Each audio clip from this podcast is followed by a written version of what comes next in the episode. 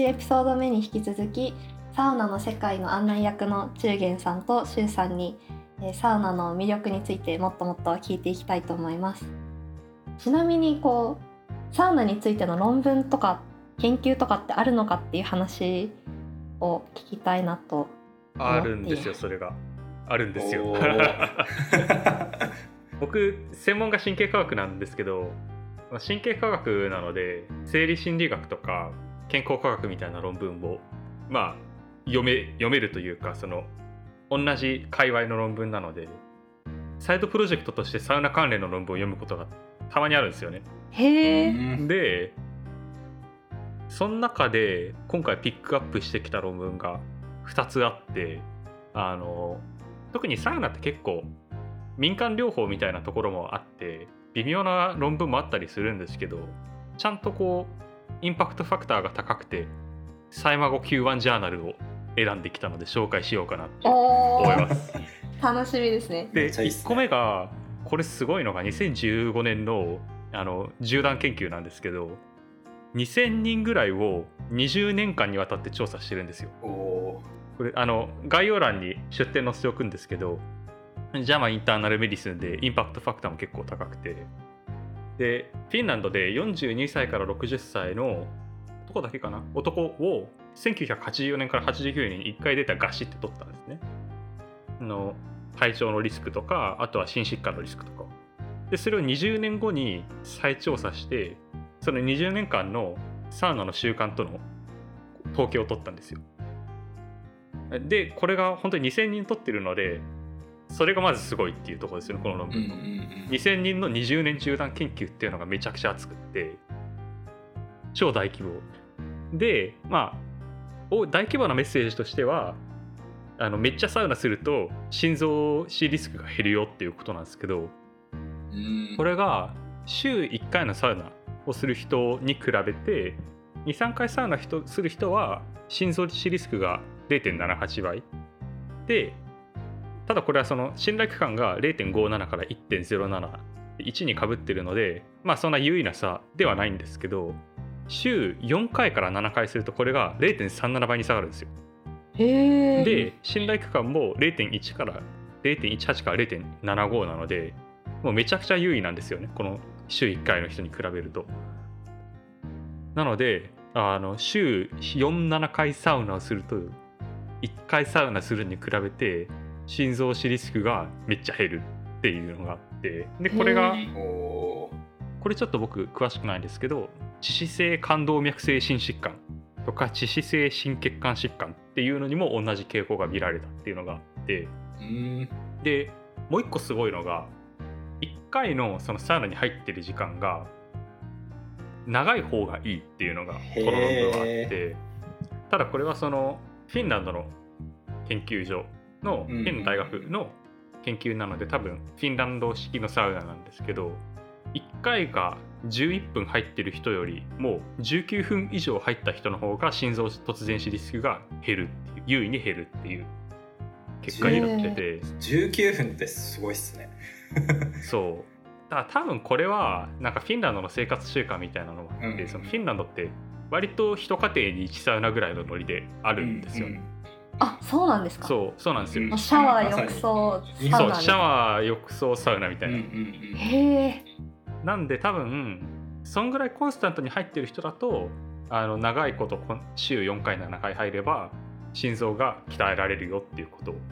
うんかなって思います。まあ日本でこれを今すぐやるとちょっとどうなるかわかんないですけど、少なくともフィンランドではあの習慣的にサウナ入ってる人は心臓死のリスクが減るっていうことが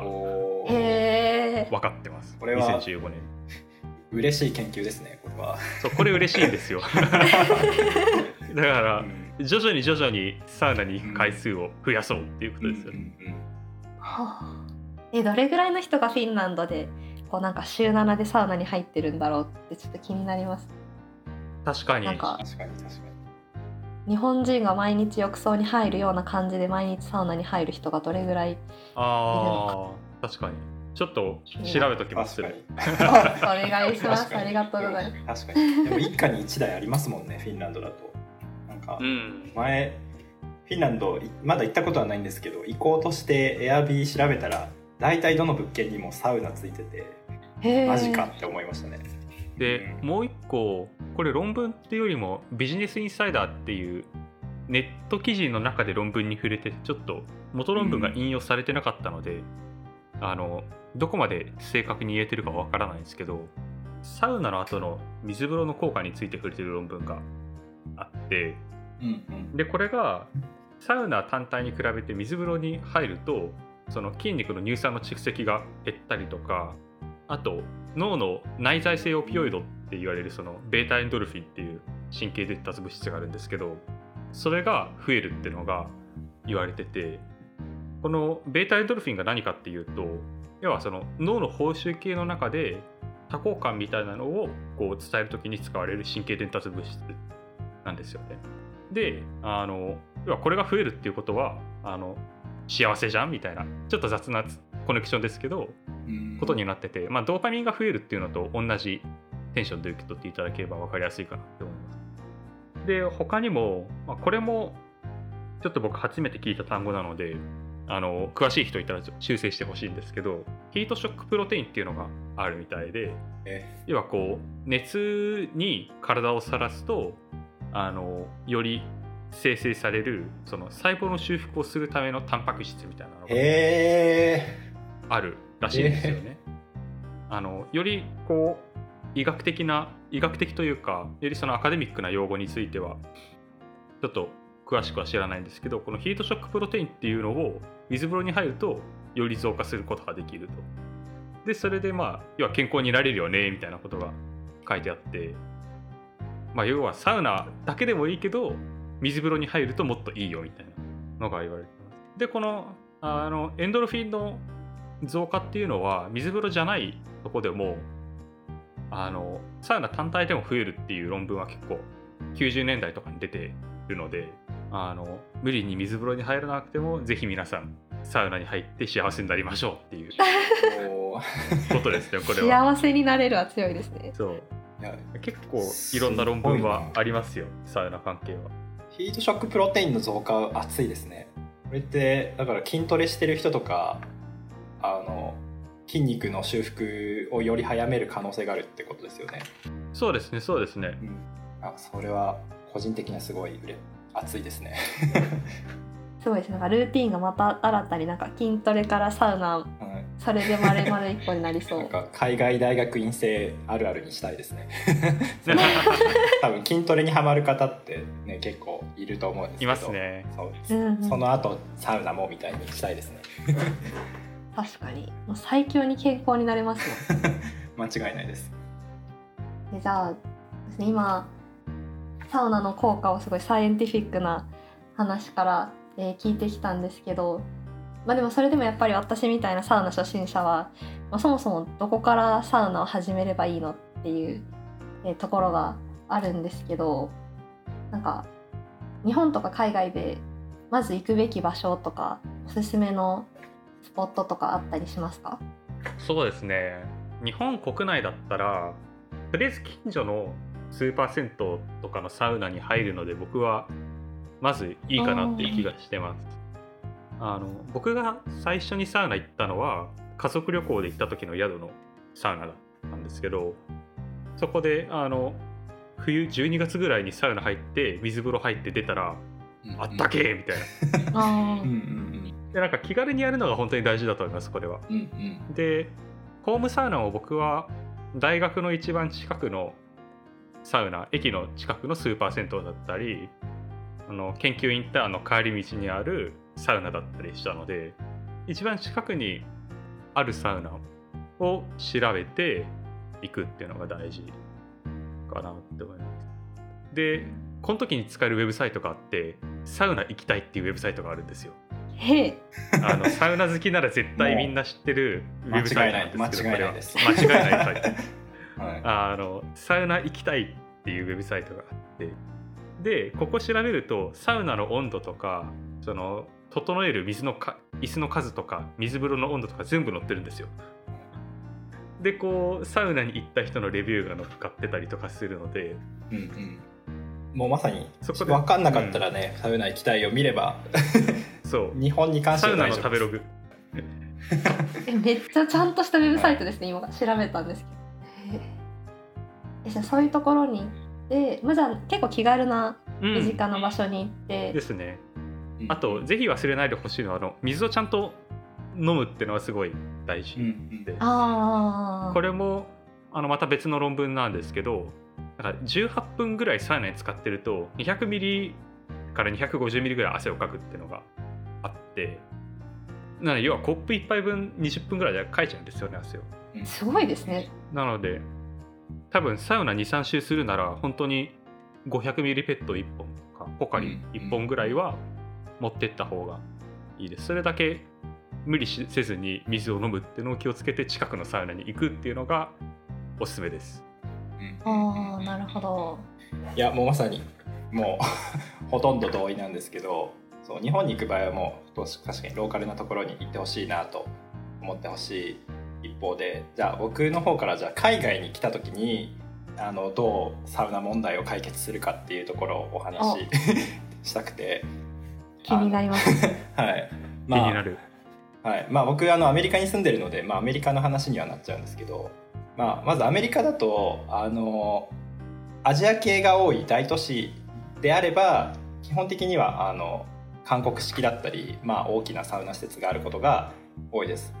例えばあのロサンゼルスだとワイスパっていうあの韓国式のサウナがあって、まあ、そこもすごくあの整えますし、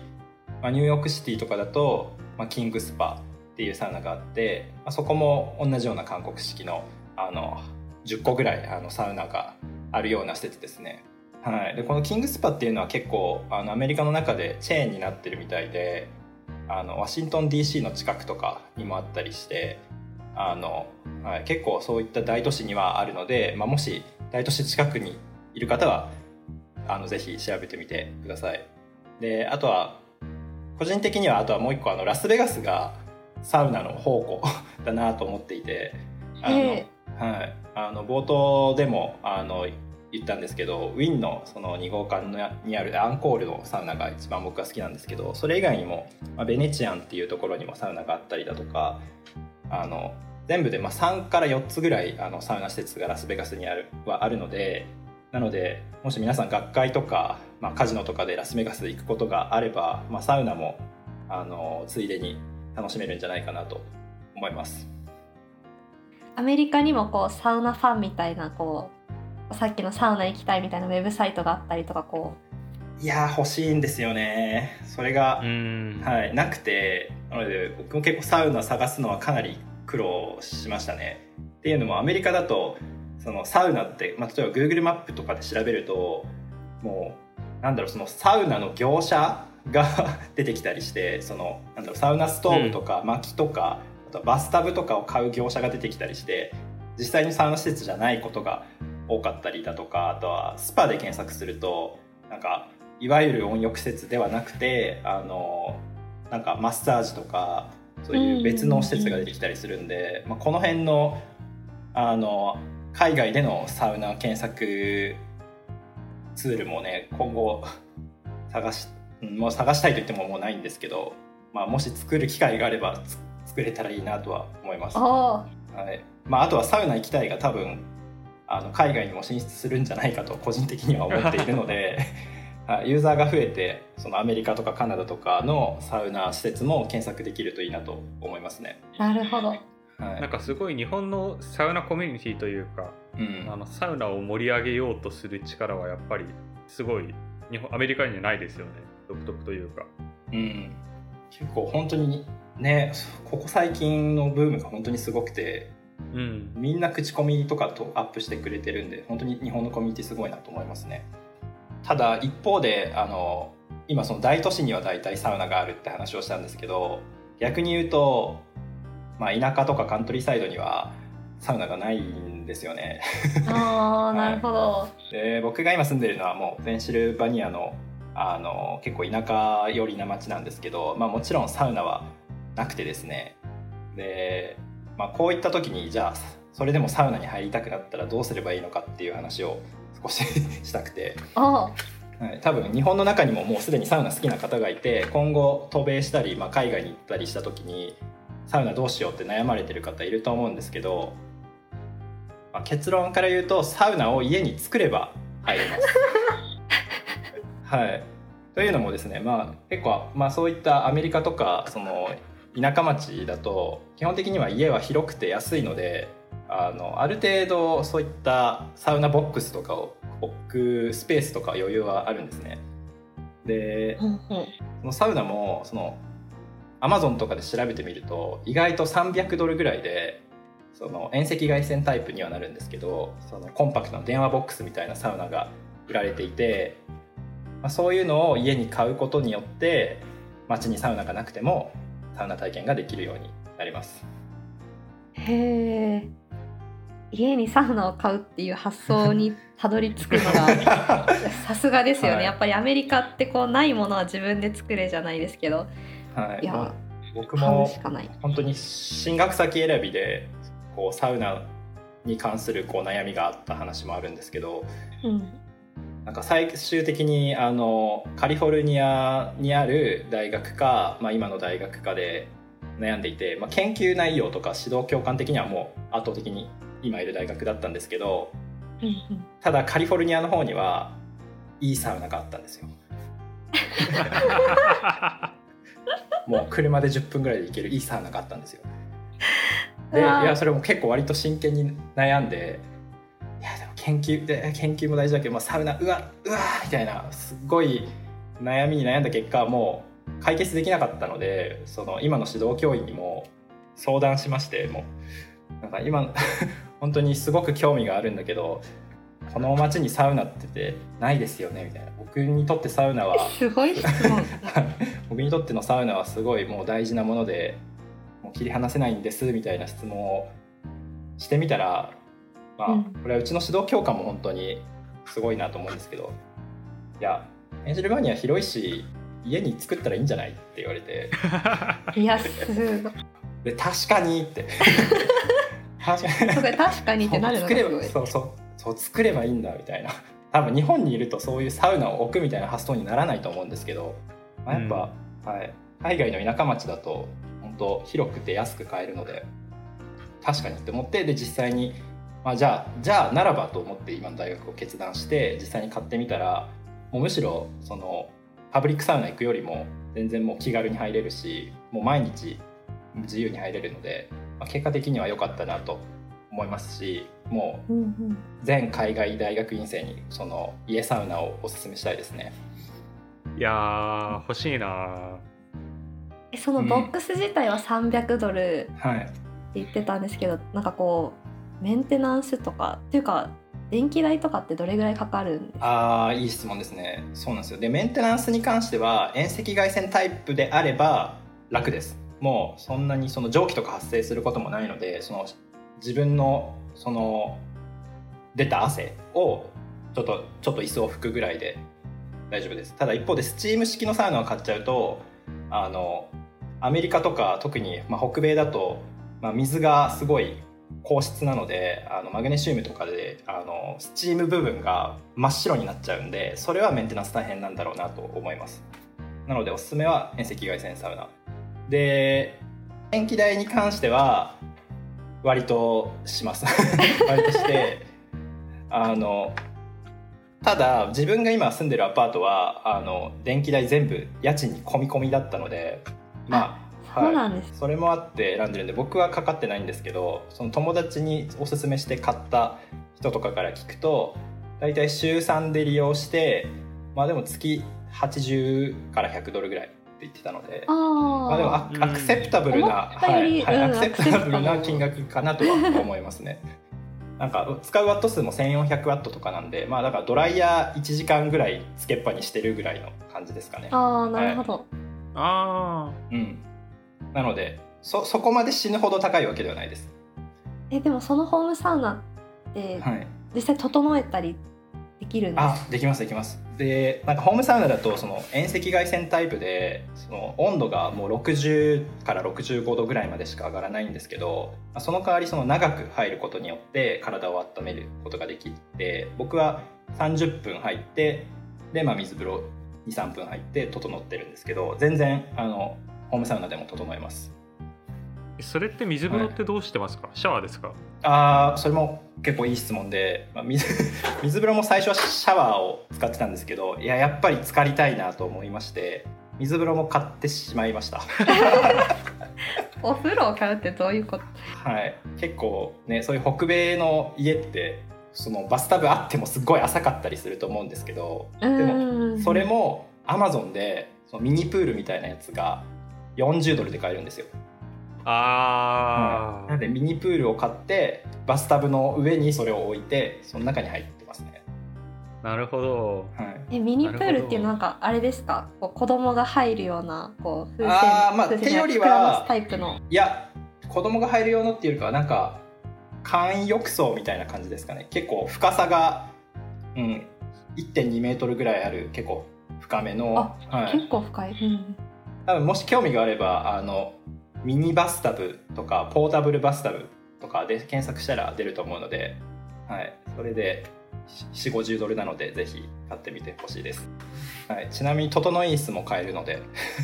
お 買ったんですか？熱い。はい買いました。インフィニティチェアとあのフルフルフルフラットチェアの2つあってあの それも大体50ドルぐらいで買えるのでおすすめです そろそろ時間になってきたので、えーまあ、この辺りで、えー締めたいと思うんですがなんか最後に言い残したこととか一言皆さんに伝えたいこととかあればお願いします。そうですねいやいろいろ話してきたんですけどとりあえず、ね、気軽に無理せずサウナに1回行っていただければなと思います地元の、ね、スーパー銭湯のサウナに行ってでそれで頭がすっきりする体験をしていただければ何よりです。でもし興味がある人がいたらサウナジャーナルクラブとかやりましょう。やりたいですね。中元さんから何かありますか？そうですね。あの本当にサウナって本当にこうまあフィジカルにもですしメンタルにもすごくいいので特にやっぱり海外大学大学院生ってコースワークとかでストレスフルになったり、まあ、研究で切羽詰まることも多いと思うんですけどそういった時にサウナ入ると本当にメンタルもリフレッシュできるのであのぜひ都市部の人も都市じゃなかない人でもあの ぜひ使ってみてほしいなと思います。えなんかちょうど今あの放送される時期が冬なので年末あたりなのでなんかサウナに入ってポカポカしたいなっていう気分になりました。ぜひ試してみます。ということでまだまだ話は尽きないところですが今回のエピソードはそろそろ終わりにしたいと思います。えーお越しいただいたお二方ありがとうございました。ありがとうございありましたがとうございま。した XPLANE が運営している参加者約2000人ほどのスラックコミュニティでは、大学院留学関連のイベントを開催したり、情報発信もしています。海外大学院留学を検討中の方や、現役海外大学院生とオンラインでつながりたい方は、ぜひ交流しましょう。詳細は XPLANE のウェブサイトへお越しください。概要欄の URL か、 XPLANE 留学で検索すると出てきます。また、Twitter でも定期的に発信をしているので、そちらもチェックしてみてください。そしてリアクション感想リクエスト、また海外大学院生の知らない世界シリーズでやってほしい内容や語りたいことがある方は、ポッドキャストの概要欄にあるお便りフォームでお待ちしております。それでは皆さん、また次のエピソードでお耳にかかりましょう。